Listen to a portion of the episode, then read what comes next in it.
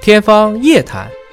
说你听得懂的生命科学。欢迎各位关注今天的《天方夜谭》，我是向飞，为您请到的是华大基因的 CEO 尹烨老师。尹烨老师好，小飞同学好，今天我们来聊一聊生孩子啊。最近宫斗剧流行啊， 宫斗剧的这个女性在生孩子的过程当中呢，都是经历了一道鬼门关啊。因为那个时候什么麻醉啊，现代的生产方式都没有。但是自从有了这个剖宫产之嗯后，可以说生孩子的风险大大的降低了，嗯而且对于这种难产的解决也是越来越便利了啊。嗯说你自然生，生十个小时，生二十多个小时的都有。剖宫产，咵，几十分钟就就生出来了。但剖宫产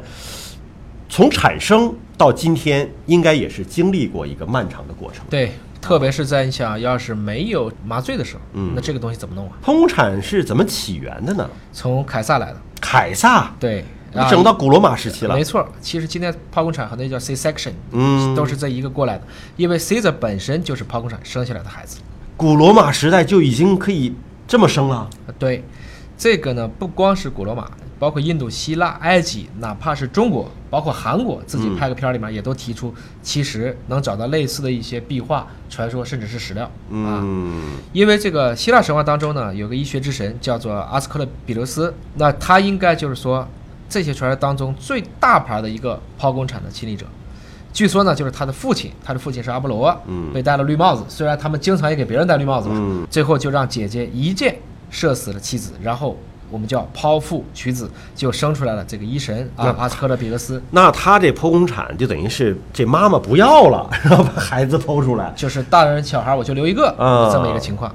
但是关于我们人类的一个权威记录，主要是在公元前八世纪有一个著名的罗马法案，叫做从一个破腹取出孕妇肚子的婴儿之前，是不可以把孕妇埋葬的。嗯，就是说有可能孕妇去世了，孩子还活着。对，所以当时虽然这个比例低呢，但毕竟呢也还是有一些救活的。嗯但它看起来更像是宗教的仪式，它并不是为了这个医学的目的。嗯但是那个时候呢，你可以想象哈，肯定是没有麻醉，不可能有无菌，也根本没有抗生素，也缝不上啊甚至你缝不缝子宫都不知道。呃，嗯当时有没有这种意识？所以当年虽然是出现了这种剖宫产的这个案例，但更多的是因为妈妈已经活不下来了，对啊，但是为了把孩子救出来，是才这样子有这样的一个情况出现，所以它往前追溯还蛮久远的，包括对在这个古希腊的神话传说当中都有这样的一种方法啊。对那真正是在临床上使用，应该是什么时候呢？有历史上记载的，就是母子都活下来了啊。对我们就是说这个才有意义。那就是捷克发现了一个史料来看，大概是一三三七年。嗯，虽然大家现在也没有达到呃一个一致的意见，当时呢说这个母亲是波西米亚的一个王后，嗯分娩过程中呢就疼昏了，嗯那么接生的产婆医生一看，哎呀死了，嗯直接手术取出孩子了。但过程中呢，因为她休克了，所以整个的这些系统都变成了一个低状态，所以出血量反而减少，最后活下来了。哦，就孩子取出来之后，他活下来了，对啊，那得缝啊。是这样子。那么这个逻辑上呢，基本上说得通了啊，算是目前史学界认为的相对争议较少的剖宫产。那还有一些就更不靠谱了，比如说以这个瑞士当时说有一个专门善猪的一个人，嗯，画了十三个精神婆都没有成功，最后丈夫给妻子亲手做了手术。善助这个这个也算是专业对口吧？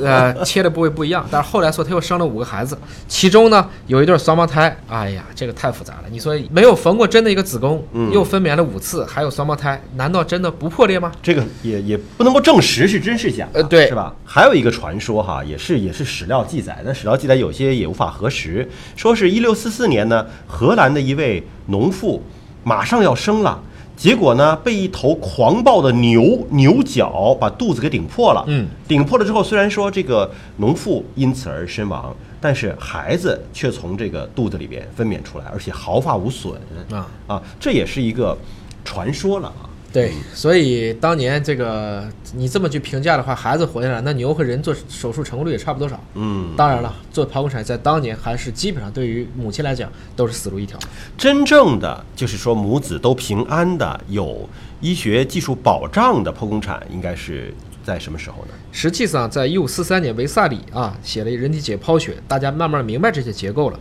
这个医学的发展就走上了正轨，剖宫产也是在那个之后才开始我们说正规的发展起来。在一六一六年的四月二十一号，德国的医生其实完成了世界上第一台有完整记录的剖宫产手术。这个妈妈呢是在分娩前突然发生了一个腹股沟疝，所以她没法正常经阴道分娩了，应该说她只能剖宫产了，值得一试。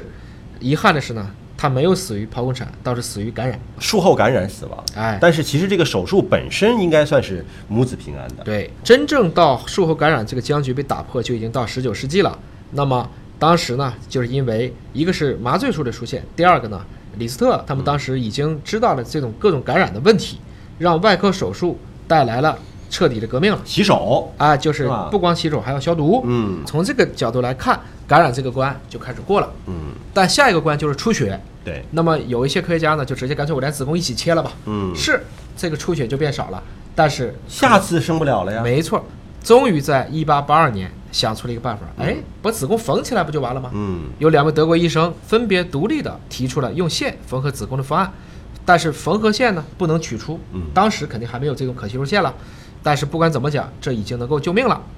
这个方式就比较容易了。这个当剖宫产剖完了之后，还能把这子宫缝上，基本上已经比较完整了。对但是就开始对手术的具体细节，对就有新的进展和研究。没错因为现在我们知道了，这个子宫可以横切，可以竖切啊对，到底怎么切更好？啊，最后呢，大家其实就是证明还是横着切好啊，这也是经过了几十年的研究，当年就是又有主张横切，又有主张纵切的，最后还是证明还是横着切好。今天呢，应该说抗生素出来了，手术也更安全了，所以手术安全了，但是比例呢也就额外的高起来了。现在其实剖宫产在某些国家已经高达百分之五十了，大家现在比较会担心这个问题，包括菌缺失调啊，包括现在是不是可能带来其他的不利影响啊？就是有一些明明能顺的也都剖了，哎啊，这这也不是一个好现象。是这样剖宫。产其实从本质上来讲是为了挽救一些危急的状况。现在已经变成了一种凑日子的这么一个手段了啊！大家希望在一个特定日子生，完了就抛了。还有一个笑话，就是在过感恩节的时候，一个外科医生回家看见火鸡的肚子开了，啪啪啪也缝上了，啊、专门做剖宫产的啊。 呃，这个我还问过专门做妇科手术的这个医生哈，就是说，呃，比如说第一胎因为种种情况导致的这个剖宫产，第二胎并不一定非要剖不可啊，能不能顺还是要。请医生来做评估啊，呃，所以也是有机会再继续顺产的。好了，感谢大家关注今天的节目。那么了解更多生命科学知识，可以关注“尹哥聊基因”的微信公众号。